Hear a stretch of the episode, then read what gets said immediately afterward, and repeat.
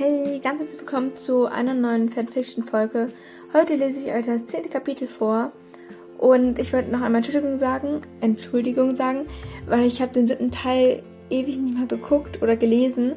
Und deswegen kann es sein, dass so ein paar Stellen drin sind, die vielleicht nicht so vorgekommen sind oder die an einer anderen Stelle vorgekommen sind oder wo jemand was anderes gesagt hat. Und dafür wollte ich mich entschuldigen. Also bitte nicht wundern, wenn da was vorkommt. Und Jetzt wünsche ich aber euch ganz viel Spaß.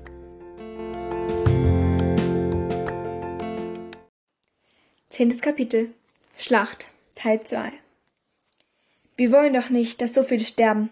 Ich gebe euch jetzt eine Stunde, um eure Verletzten zu versorgen und eure Toten zu bergen. In dieser Stunde soll sich Harry Potter bei mir im verbotenen Wald melden. Sonst geht die Schlacht weiter. Jacob, Melissa, Liam und ich sahen uns erschrocken an. Würde Harry in den Wald gehen und für uns sterben? Sollte er aufgeben?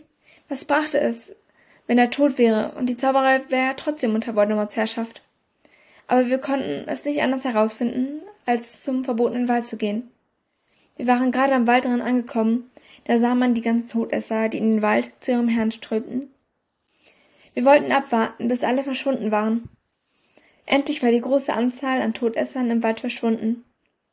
Wir wollten gerade aus unserem Versteck herauskommen, da kamen noch zwei Gestalten. Es waren meine Eltern. Ich hörte sie reden. Ich wollte den dunklen Lord überzeugen, die Schlacht abzubrechen, aber er wollte nicht. Ich durfte nicht gehen und Draco suchen. Wer weiß, wie es ihm geht oder ob er, ob er überhaupt noch lebt. Ich hoffe auch, Lizzie hat sich bei diesem elendigen Hausmeister in Sicherheit gebracht. Und sie ist nicht auch tot, sagte mein Vater. Meine Mutter fing an zu weinen. Lucius, sag doch sowas nicht. Meine kleine Lizzie, mein armer Schatz. Und Draco, mein großer Junge. Bitte lebt noch. Lucius, was ist, wenn sie tot sind? Du hast es doch gerade selber gesagt, Sissy. Wir denken nicht daran. Dann waren sie zu weit weg und wir konnten die Stimmen nicht mehr hören. Ich war zutiefst gerührt. Ich hätte nicht gedacht, dass meine Familie mich noch so liebt. Und auch mein Vater sorgte sich um mich und Draco. Eigentlich wollte ich ihnen hinterherlaufen, aber die anderen hielten mich zurück. Liam sagte, ich weiß es, das ist sehr berührend, aber wenn wir sie beobachten wollen, dann dürfen wir uns auf gar keinen Fall bemerkbar machen. Ausnahmsweise muss ich Liam zustimmen, sagte Jacob. Ich nickte ergeben und langsam schlichen wir den verbotenen Wald.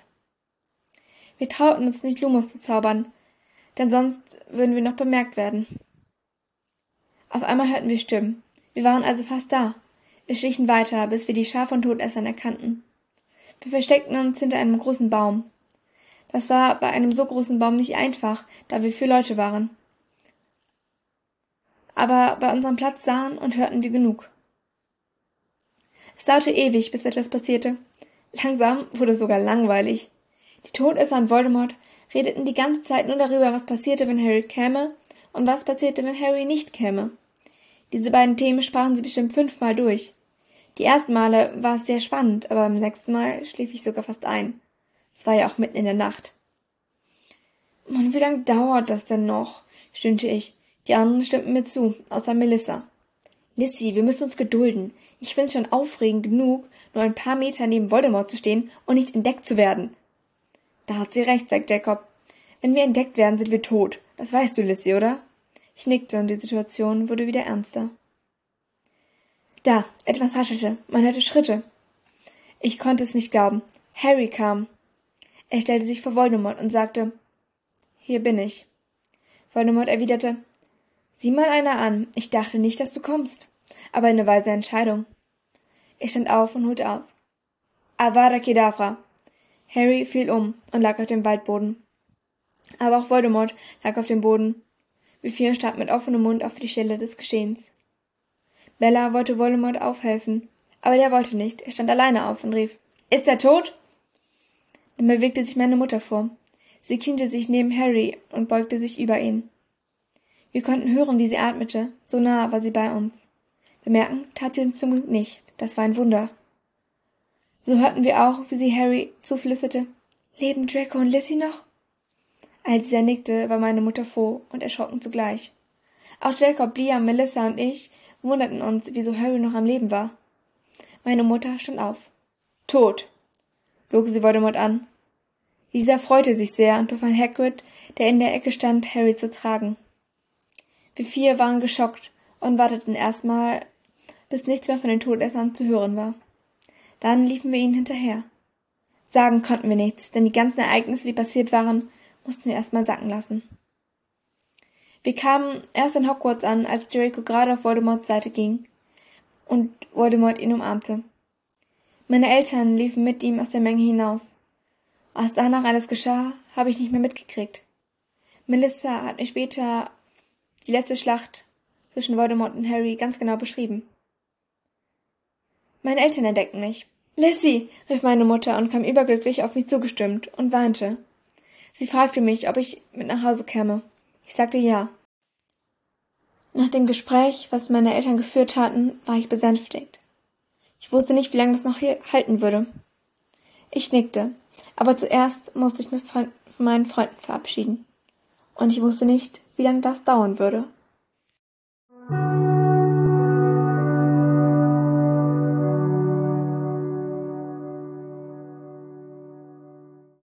Ja, also das war das Kapitel. Ich hoffe sehr, es hat euch gefallen. Es war nicht zu verwirrend am Ende. Ich fand es am Ende selbst so ein bisschen verwirrend, aber ich hoffe trotzdem, es war nicht schlimm. Ähm, so, jetzt gehe ich noch auf, wenn ich Kommentare habe, auf ein paar Kommentare ein.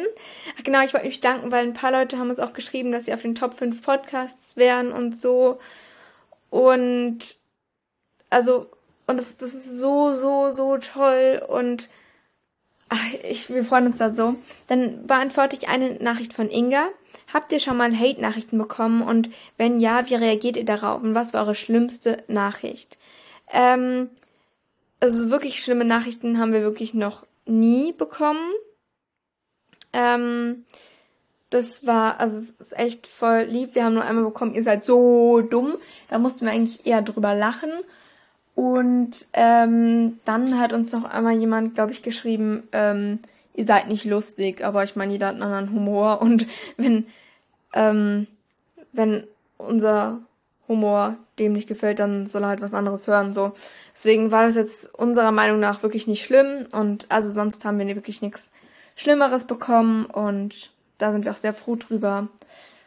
Genau. Dann von Schmidthexe darf ich bei meinem Podcast auch Jewelboy Kleider ziehen machen. Äh, ja, ähm, sehr cool, dass du gefragt hast und klar, das kannst du machen. Und da wünsche ich dir auch ganz viel Spaß dabei. Also Sophia und ich hatten sehr viel Spaß dabei. Ja. und genau. Dann morgen kommt der Epilog und ja, dann kommen noch Zukunftsaussichten und Steckbriefe zu den Personen. Da wünsche ich auch ganz viel Spaß dabei, aber jetzt erstmal ciao.